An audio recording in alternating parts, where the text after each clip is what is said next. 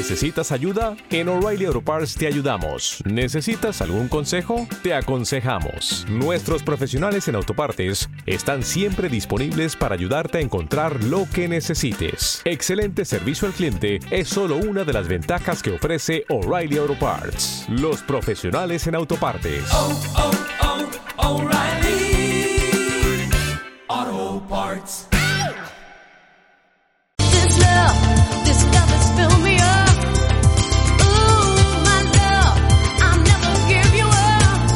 Continuamos en las mañanas de Onda Aragonesa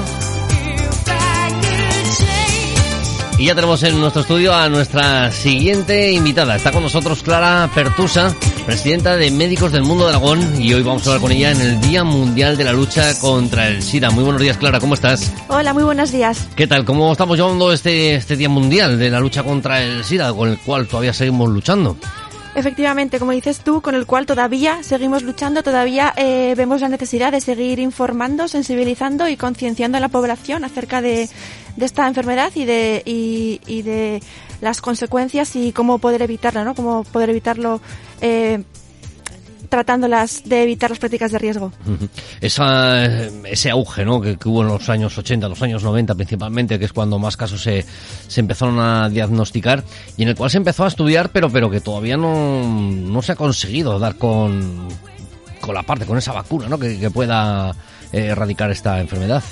Sí, efectivamente, todavía la vacuna eh, es un tema que nos queda pendiente, pero eh, por el momento eh, lo que se ha conseguido es que gracias a los avances esta enfermedad eh, pase a ser una enfermedad crónica y que la calidad de vida de las personas que, que tienen esta enfermedad haya mejorado notablemente. Sobre todo nuestra, nuestras nuevas juventudes evidentemente no, no, no conocerán aquellos episodios que se podían ver y sobre todo cuando ocupaban las noticias, ¿no? De, de tantos muertos por, por SIDA, tantos muertos que, que, que se ha llevado esta, esta enfermedad. Eh, sobre todo una enfermedad que a la que sí que hay que todavía ir insistiéndoles a nuestra juventud, una, una enfermedad por transmisión sexual. Efectivamente, sí, como, como dices, eh, la juventud eh, de hoy en día es un, una población, Diana, con la que tenemos que trabajar esta prevención porque eh, es por eh, transmisión por, por vía sexual y muchas veces eh, las conductas de riesgo mm, no son percibidas por esta población. Siempre se tiene la conciencia o el pensamiento de que esto no me va a pasar a mí. Y cuando se piensa en, en poner métodos anticonceptivos, eh, se piensa más que nada por, por miedo a quedarse embarazado y no por, por contraer enfermedades e infecciones de transmisión sexual. Así es, así que hay que, hay que seguir luchando y sobre todo pues a día de hoy todavía nos tiene que dar más claro ¿no? cómo, cómo funcionan este tipo de, de enfermedades porque estamos viviendo, eh, estamos en mitad de una pandemia mundial que, que nos está azotando pero que por suerte, vamos a decir por suerte, eh, en, en un año, porque hoy se cumplía el primer año, el primer día, el hoy en el día que se cumplía en el año del primer infectado por COVID-19 en Wuhan. Y, y bueno, pues que un año más tarde estamos hablando de que ya tenemos las vacunas y sin embargo todavía para, para este SIDA todavía no, todavía no hemos dado con, con el chiste, ¿no? Para, para poder conseguirlo. Esperemos que, pronto, que los laboratorios, que, esto nos haya valido para, para aprender de que en la ciencia no hay que hacer recortes, que no hay que recortar, que la ciencia tiene que seguir para adelante y que esto nos valga para poder seguir estudiando otros casos como pues eh, el ébola, eh, nos se lleva con para el sarampión, que todavía hay cosas que todavía son, son muy difíciles, ¿no? Es decir, sobre todo vosotros que estáis desde por médicos del mundo, que, mm, claro, estamos en países desarrollados, en países occidentales donde, bueno, aquí ya pues hay enfermedades que no, que las tenemos, mm, bueno, ya muy tranquilizadas, ¿no? Que ah, tenemos las vacunas y nos las podemos poner, pero hay muchos países en el mundo en el que todavía no tienen acceso a todas estas vacunas. Exacto, hay muchos países en el mundo donde, donde el sistema sanitario no está tan desarrollado como afortunadamente en nuestro país eh, y donde tenemos que seguir luchando y fortaleciendo esos sistemas para que todas las personas puedan, puedan tener ese, ese acceso al sistema y ese acceso a las vacunas. Oye, háblanos un poquito más de, de médicos del mundo. Pues Médicos del Mundo somos una, una organización humanitaria y de voluntariado y lo que hacemos es trabajar por, por el derecho a, la salud eh, para que sea un derecho eh, que todas las personas puedan ejercer de manera real, de manera efectiva y por tanto sea un derecho universal para todo el mundo, ¿no? Entonces, eh, lo que hacemos es trabajamos a través de la atención sanitaria y social directa con las personas y a través de esa atención eh, tenemos testimonio hacemos acciones de, de denuncia de esas vulneraciones de, de derechos que, vemos y también hacemos actividades de, acción política y de acción social para sensibilizar, para dar a conocer estas otras realidades a la población y hacemos sobre todo hincapié también en la responsabilidad que, que tienen los diferentes gobiernos, tanto locales, autonómicos como el gobierno central, en, en garantizar este, este derecho a la salud para todas las personas, sin distinción.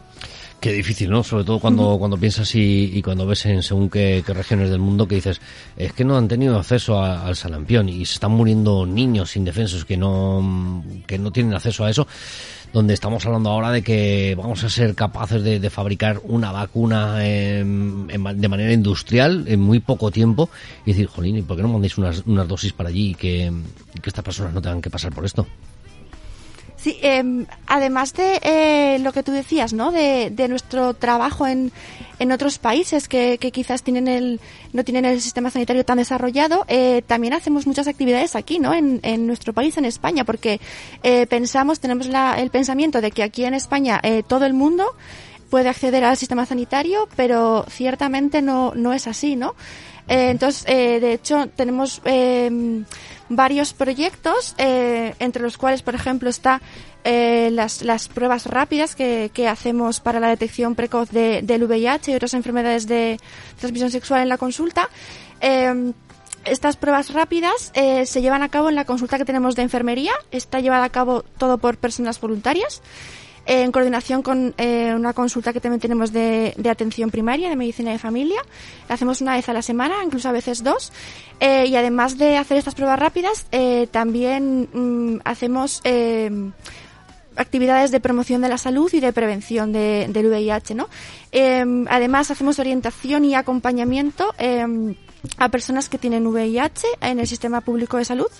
Sobre todo en nuestro caso, Médicos del Mundo eh, Aragón, eh, lo hacemos sobre todo con población migrante y con, y con mujeres que se encuentran en, en situación de prostitución. Eh, y normalmente eh, lo hacemos más eh, cuando no tienen la tarjeta sanitaria, es el, con los colectivos con los que más, con los que más trabajamos, ¿no? Y aparte de eso también eh, tenemos un tenemos un convenio también con el sector 1 de Zaragoza, concretamente sobre todo con el Hospital Provincial y gracias a ese convenio desde nuestra consulta podemos derivar eh, a personas que tienen VIH para que se les haga eh, pruebas complementarias, para que se les derive a especialistas correspondientes y colaboramos con, con Salud Pública del Gobierno de Aragón para que las personas eh, que no cumplen los requisitos para acceder al sistema público sí que puedan acceder independientemente de, de su situación administrativa, ¿no? Que a veces pensamos que todo este acceso aquí está garantizado y nada más lejos de la realidad por, por tristeza. Eh, falta mucho trabajo todavía por hacer, yo creo que en la parte de, de educación, ¿no? Eh, falta mucho trabajo, eh, más que nada, y falta también eh, coordinación entre los diferentes sistemas, ¿no? Porque el hecho de, de poder garantizar una atención sanitaria para todas las personas también pasa, como decías tú, por, por el ámbito educativo, ¿no? Por esa concienciación y por esa sensibilización. ¿Te está gustando este episodio? Hazte fan desde el botón Apoyar del podcast de Nivos. Elige tu aportación y podrás escuchar este y el resto de sus episodios extra. Además, ayudarás a su productor a seguir creando contenido con la misma pasión y dedicación.